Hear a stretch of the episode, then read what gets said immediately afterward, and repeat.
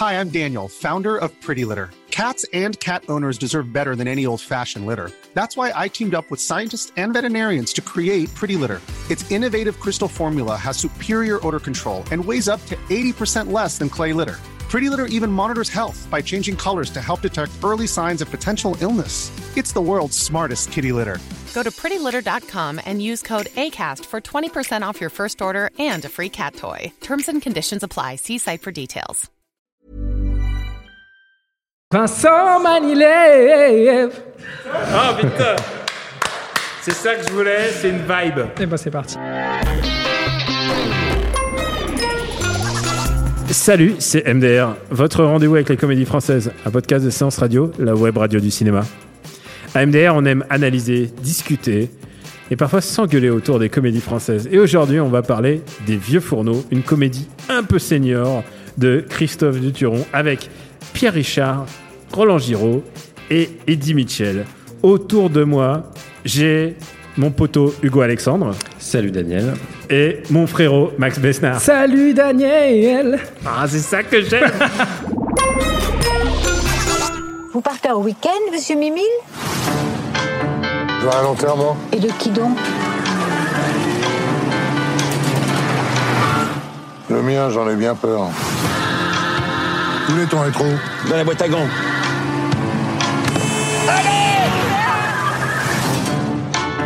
Antoine a besoin de nous. C'est notre pote. Il vient de perdre sa femme. quand même pas compliqué de passer correctement la tondeuse pour les obsèques de sa mère, non? Bon, je vous laisse, je suis claqué. Bonne nuit, les affreux. Bonne nuit les affreux. Ah ça, ça t'inspire pas une vibe, euh, j'ai l'impression, euh, Max. Euh, les affreux, c'est Pierrot, Mimile et Antoine, trois seniors, comme on les appelle. Et ils sont amis d'enfance et euh, et bah voilà, donc ils vieillissent ensemble. Et euh, et du coup, euh, bah il y en a un, bah il il perd sa femme et du coup il se motive pour euh, se remettre un peu ensemble comme des comme des copains. Est-ce que La vache, c'est- ça te rend super- pas très bavard. C'est sinon. super ambiance. Pas super ah non, non, mais trop, trop bonne ambiance. Est-ce que toi, ça t'a fait rire? Écoute, il y a quand même quelque chose. Je vais, je vais parler de, de- de ma vie euh, juste une petite seconde avant. Euh, quand, euh, Ma Non, mais pe- pe- pendant les vacances, donc il n'y a, pas si longtemps, euh, j'étais en voiture avec ma compagne et il y a un bus qui s'arrête à côté de notre voiture. Il y avait la pancarte des vieux fourneaux dessus.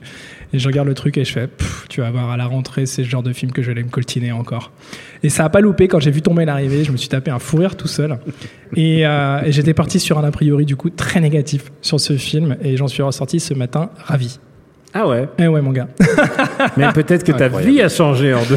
Peut-être que ma vie a changé depuis et que je vois les choses de façon très positive. Euh, la- la- alors déjà, je précise, euh, Hugo a eu la, gentillesse de me faire parvenir euh, le premier tome de la bande dessinée, parce que c'est une adaptation de bande dessinée et qui a pour l'instant quatre volumes. Ça, c'est une adap- adaptation pardon, du premier volume, si je dis pas de bêtises. Euh, et donc j'ai commencé à, à- à lire cette BD hier soir euh, pour me mettre dans l'ambiance et j'avoue que ça me donnait pas du tout envie. Je trouvais que c'était un peu glauque. euh, C'est quand même une, une bande dessinée assez, assez sombre finalement et assez triste. Euh, ça parle de, de- un peu de malheur social, ça parle de, de lutte féministe, ça De parle vieillir et de mourir. vieillir, de mourir, ça parle de choses quand même assez compliquées. Euh, et euh, et j'avoue qu'au bout du, premier tiers, je me suis dit, allez, je m'arrête là, on verra le film demain, et puis euh, bah, tant pis pour moi, je me taperai une heure et demie de ce truc-là, et ça ira mieux après quand on en parlerai avec les potes. Et en vérité, je trouve que l'adaptation est très intelligente. Il y a pas mal de scènes qui, m'ont fait. Alors, j'ai pas vraiment rigolé. J'ai rigolé une ou deux fois pendant toute la séance. Ce film pour moi c'est pas du tout une comédie, c'est un drame. C'est un drame qui est très très bien, très très bien géré par son réalisateur.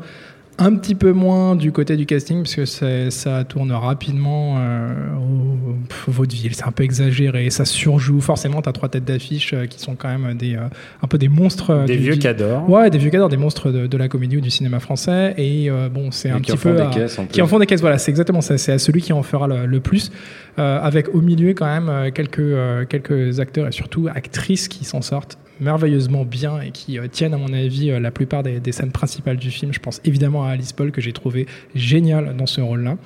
Euh, et euh, au bout du compte, Alice voilà. Paul, elle fait son taf. Ouais. Tu l'appelles, elle fait, ça fait Mais son taf. franchement, elle est, elle est parfaite dans, dans, dans ce rôle-là, elle s'en sort très bien. Et euh, surtout, au bout du compte, je me suis dit, c'est c'est un beau film, c'est une belle histoire, qui est intelligente et c'est un film qui a quand même des moments assez audacieux dans sa réalisation. Euh, moi, j'étais moins inspiré que tout ce que, tout ce que tu dis, euh, en sachant que c'est une BD, en sachant que ça adapte même plus exactement le tome 1 et le tome 3, même un peu. Genre, ils ont fait un peu à la, à l'Astérix, c'est-à-dire ils ont adapté. En plus, c'est l'auteur, c'est l'auteur qui adapte sa, sa propre Ouais, BD. ouais. Et je trouve que ça se sent en plusieurs moments. Mais d'abord, Hugo, qu'est-ce que toi t'en as pensé? Euh, bah justement, c'est une adaptation du premier tome euh, de cette euh, série de BD. Et moi, je trouve que c'est une adaptation un peu trop fidèle.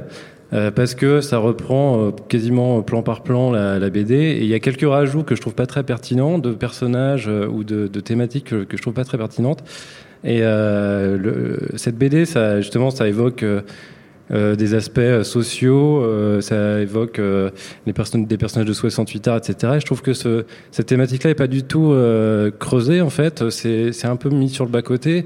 Et c'est à mon avis c'est là-dessus qu'il aurait fallu faire le boulot d'adaptation, de creuser les thématiques, etc. Moins que d'a- d'ajouter de nouveaux personnages qui sont pas forcément hy- hyper pertinents.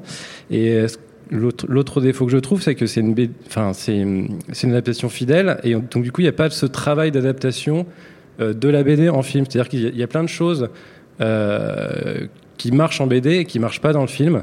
Par exemple, des répliques un peu, un peu à la Audiard qui, euh, qui, qui, qui fonctionnent dans la BD, euh, de- des expressions marrantes de, de, de vieux campagnards qui marchent, qui marchent dans la BD. Et dans le film, ça tombe, ça tombe un peu comme un cheveu sur la soupe. Je trouve que c'est- mal, euh, mal mis en scène, mal, euh, mal, euh, mal amené.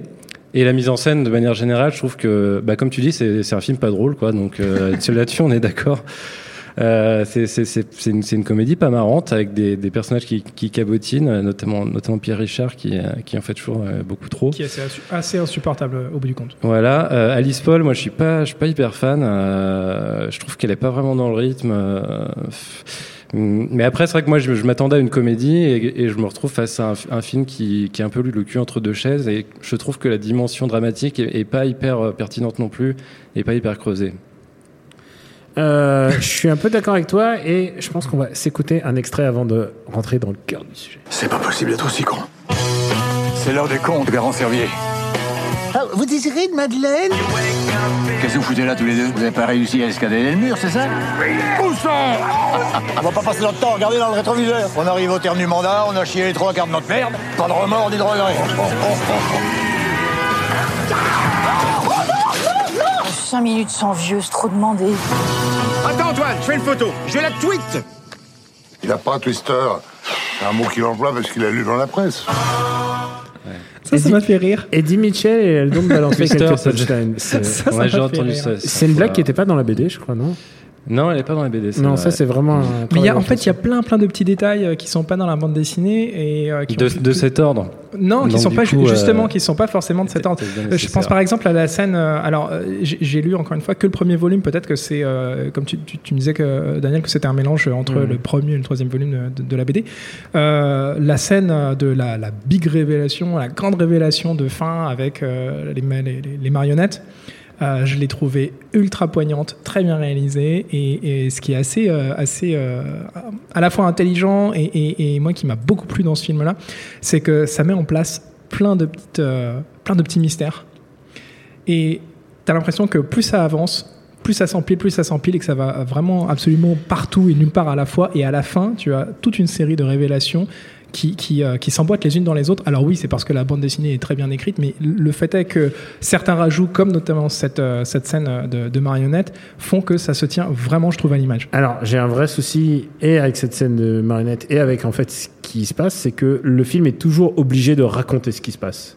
C'est-à-dire De euh, raconter des choses du passé. C'est-à-dire d'abord de raconter, Ouais. de faire des flashbacks, de faire de l'évocation, et littéralement le rôle d'Alice Paul à un moment, c'est d'être littéralement le, la personne qui raconte quoi. C'est la, c'est la, la narratrice presque à un moment, et en fait t'es tout le temps obligé de, d'être concentré sur l'histoire et jamais tu, tu d'abord tu les trouves un peu, euh, tu les trouves pas très sympas ces trois gars.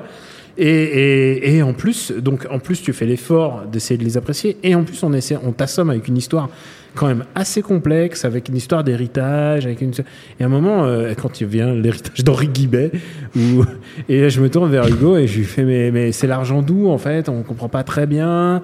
Euh, C'est parce que c'est l'inventeur du site Guibay.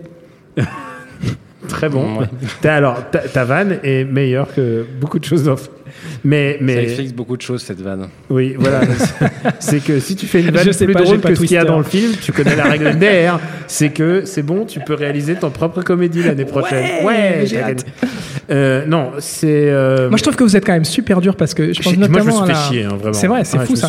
Notamment la, la, la, la scène de grève euh, en noir et blanc que j'ai trouvé vraiment, vraiment bien foutue. Euh, Pour moi, il y y a un côté. Pour moi, clairement, hein, Christophe Duturon, c'est le Zack Snyder français avec ce truc-là, quoi.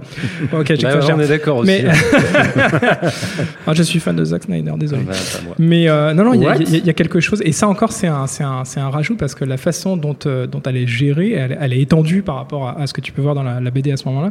Et, et euh, ça, ça, ça amène quelque chose de très, de, de- de très mélancolique euh, dans, dans ah, l'histoire. ça, c'est clair que c'est mélancolique. Et, euh, euh, Et il y a, il y a et je trouve que, Ouais. juste pour terminer sur, sur, sur cette scène, par exemple, je trouve que, que Alice Paul, euh, elle, elle en fait, elle fait quasiment rien dans cette scène. Elle est, elle est à peu près statique.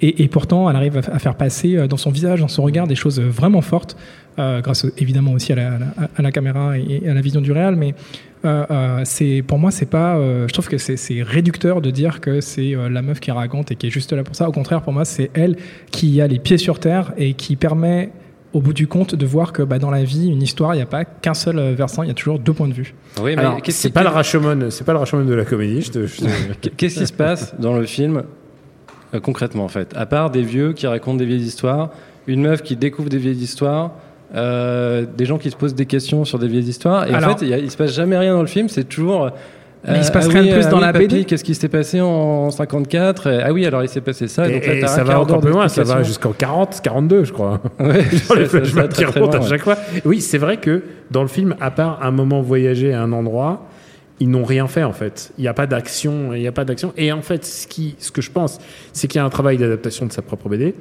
Et ça se sent, et là je vais devenir juste un peu plus euh, technique, c'est pas, pas de l'ordre de la mise en scène, ça se sent en termes d'écriture euh, des personnages et de la manière dont s'enchaînent les dialogues. Il y a des moments où juste une punchline suffit.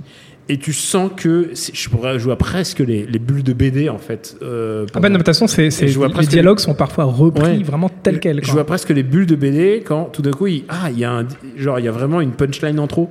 Une punchline suffisait, et non, il fait parler l'autre, et il fait parler l'autre. Et c'est très parlant. Je me souviens qu'on s'est fait la réflexion en regardant euh, le, la, toute, la toute fin, où tout d'un coup, il y en a un qui fait une punchline drôle, et on se dit, ah putain, c'est pas mal. Et puis derrière, il y a l'autre qui en rajoute une autre. Et l'autre qui en rajoute une autre. Et clairement, ça a été, c'est un truc qui a été écrit comme une BD.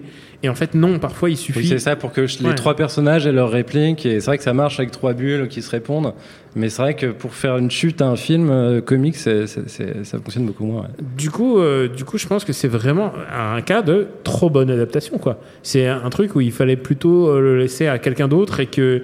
Il... Bah, c'est pas une adaptation, quoi. C'est une transcription, disons. Ouais. Après, euh, c'est pas, c'est pas, euh, c'est pas Sin City en termes de fidélité non plus. mais, mais tu vois, il n'y avait pas besoin d'aller jusque là. Mais, Non, euh, mais c'est un peu- tu vois, je, je disais Zack Snyder, bah, finalement, c'est un peu le Watchmen français. Hein. putain, Pierre Ouais, Richard, ouais. Pierre Richard, Roland Giraud et Eddie Mitchell quand même. bon, allez, les mecs, vous allez me dire euh, combien vous mettez pour y aller. Ah bah écoute, moi j'ai mis euh, 4,50€ précisément, comme d'habitude. Euh, et euh, non, j'étais content, euh, j'étais vraiment content d'aller voir ce film alors que je suis entré dans la salle en traînant les pieds et j'en suis sorti euh, touché et content. Et euh, vraiment, euh, si ça avait été une place euh, plein tarif à 9 balles, j'aurais mis 9 balles et j'en serais sorti content. J'espère que tu auras le même engouement lors de la prochaine émission. C'est peut-être parce que c'est le début de saison aussi, je sais pas. C'est vrai, il y a aussi ça. et que quelque chose a changé et t'es heureux, heureux, heureux. Euh, Hugo, Euh, moi, je mets euh, 60 centimes pour, Oh. pour l'ambition esthétique. C'est vrai qu'il y a des, des scènes en stop motion euh, assez jolies. euh, Quelle indignité, Hugo Alexandre, quelle indignité. Je ne vous ai pas interrompu, ne m'interrompez pas. Euh, voilà, donc so- soix- allez, 65 centimes. voilà, moi je. pff, un euro parce que ça m'a fait plaisir de revoir ces vieux monsieur et qu'il y a quelques punchlines d'Eddie Mitchell. Et euh, parce que pour moi, Claude Moine a arrêté sa carrière euh, chanson. euh, il s'appelle Claude Moine, oui, j'adore, j'adore employer son vrai nom dans la vie, c'est Claude Moine. Et alors maintenant, c'est l'heure de la reco. Je suis sûr que Hugo, tu as une, une reco de derrière les fagots. Ouais, moi je vais recommander Les Petits Ruisseaux, qui est une autre adaptation de BD, une BD de Pascal Rabaté qu'il a adapté tout seul. Et c'est aussi une, une, euh, une histoire de, vieux campagnard euh, donc qui vit euh, la mort de, son meilleur pote au début, du film. Donc un peu comme au début du film, il y a, il une histoire de deuil. Et en fait, euh, juste avant de mourir, son pote lui raconte qu'il a plein d'aventures sexuelles avec, plein, de, plein, de, plein de vieilles dames, du coup. Et donc, du coup, ça le fait vachement réfléchir. Notamment, il doit, il gérer ce deuil. Et puis, il se dit peut-être que, ma vie n'est pas, finissante, que moi aussi, je peux encore vivre des choses. Et donc, c'est une espèce de, de, de road trip. Donc, avec Daniel Prévost, je sais pas si je l'ai dit. Un road trip en, en voiturette dans les, dans des, sur, les, sur les routes de France avec des, des aventures euh, diverses et variées, et notamment une belle scène de sexe entre Daniel Prévost et Hélène Vincent. tu nous vends du rêve. Et Flashback. c'est un- peu euh, une histoire vraie de David Lynch, mais euh, à la française, donc avec Da- Daniel Prévost. Donc c'est assez marrant et c'est et c'est euh, contrairement au vieux fourneau, je sens vraiment un, vrai personnage. En fait, je sens pas juste des caricatures euh, qui, qui balancent des dialogues à la C'est vrai qu'on n'a pas parlé même du caractère de Pierre Richard qui est Ouais. ultra caricatural. C'est un vraiment l'alter. euh, Bah, si c'était drôle, ça pourrait être un bon vecteur de comédie. euh, le Ah, fait moi, il y a un truc qui m'a fait rigoler, mais c'est typiquement un gag à la Gaston Lagaffe. C'est quand il a son, il a un bitonio qui lui fait passer les, les péages. Oui, ouais, c'est c'est Ça, c'est- pas dans la BD ça, je crois. je crois Non, ça fait partie des petits ajouts. ouais. ouais. Ouais. Donc Et- les petits ruisseaux de Pascal Rabaté. Et toi, Taroko Alors, moi, j'étais parti euh, pour vous parler de, de Désenchanté, la nouvelle série de euh, Netflix. Euh, de Netflix, de Matt Groening, pardon, sur Netflix. Donc, Matt Groening, le créateur des Simpsons et de Futurama. Euh, c'est euh, sorti euh, mi-août. C'est super drôle. C'est très, très bien. Allez sur Netflix. Mais finalement, je vais changer d'avis. Je vous recommande quand même ce truc-là, mais je vais plutôt parler d'une autre adaptation de BD française, adaptée par l'auteur et le, le- le dessinateur lui-même. Et puis, quitte à contredire et à embêter Daniel aujourd'hui, bah, je vais parler du chat du rabbin de Johann Sfar. Ah, je putain. trouve que le, film, la BD est, est fabuleuse, évidemment. Et euh, l'adaptation au cinéma était géniale. Et je vous recommande très très chaudement d'aller le voir, surtout si vous aimez les chats et la philosophie. Il faut être une quatre personnes, ouais. Ouais. Et euh, j'aime bien la BD. J'étais déçu là. Non, non, mais voilà, j'aime bien la BD. Voilà, c'est tout ce que je veux dire. Et moi, écoute, je ne pouvais pas faire une reco sans parler du grand, du grand Henri Guibet, qui est quand même, qui tient un petit rôle, un, petit rôle de vieux, vrai, il est assez efficace. petit rôle de vieux monsieur dans ce. Mais quel est le meilleur rôle, quel est le meilleur euh, rôle d'Henri Guibet euh, euh, on- Je pense, il y a la septième compagnie. il fait, euh, les derniers épisodes de la septième compagnie. Mais si tout le monde le connaît, c'est parce que c'est Salomon. Bah ouais. Et Salomon, vous êtes juif, c'est quand même, c'est quand même la réplique de De Funès que De Funès lui adresse dans Rabbi Jacob qui l'a rendu le mec le plus connu du monde, quoi. Enfin, vraiment, c'est un des mecs le plus connus de la comédie française. C'est grâce à ça. Et Henri Guibet, euh, c'est quand même un, un trésor national. Après, il a fait tellement de, il a fait tellement de, de bonnes Oui, j'aurais du mal à citer euh, beaucoup de films euh, avec lui. C'est vrai que il s'est un peu perdu. Du coup, ça donne envie de s'y replonger et carrément de créer un podcast spécial en Henri Guibet, Guibet, euh, pour le classer tous ces- Guignolo, tous ces tu vois, il y a plein de, plein de, Une plein de- rétrospective. Henri Rétrospective. Mais en fait, c'est- aussi parce que euh, il pendant à la fin des années 70-80, il a beaucoup fait des trucs genre les Charlots et tout ça. Et donc du coup, il s'est un peu, euh, il s'est un peu cloisonné là-dedans. Et en fait, il a beaucoup fait de théâtre après. euh, Mm. Donc le grand Henri Guibet. Donc euh, Mais Tu recommandes la du coup, c'est quoi ta reco Ouais, J'ai pas compris. bah, bah, j'allais dire les Rabbi Jacob, mais Ah, après, euh, après n'importe quoi. Je dit le mais c'est vrai euh, qu'il faut revoir Rabbi Jacob souvent Ouais. parce que c'est quand même du bonheur en barre. c'est essentiel. Ouais. Merci à Quentin, notre assurance vie pour la technique. Pour nous retrouver, c'est MDR sur euh, Apple Podcast et toutes les applis dédiées, ainsi que SoundCloud. Merci de vous abonner et de laisser des commentaires et d'en parler autour de vous. La semaine prochaine, je sais de quoi on va parler, mais je sais pas si j'ose le dire. J'ai vraiment, je sais pas dans quoi on va mettre les pieds. Il n'y a pas eu de projo. Et, et toi, tu rigoles, Max, parce que tu sais que. J'ai tellement hâte. Moi, j'ai vraiment peur. Hein je, je- Je sais que c'est pour toi. tu sais que oui, tu sais que c'est pour toi. Oh oui. Donc, euh, on vous embrasse très fort et on vous dit à très bientôt. Je sais pas si ça va être bien. On vous embrasse. Ciao.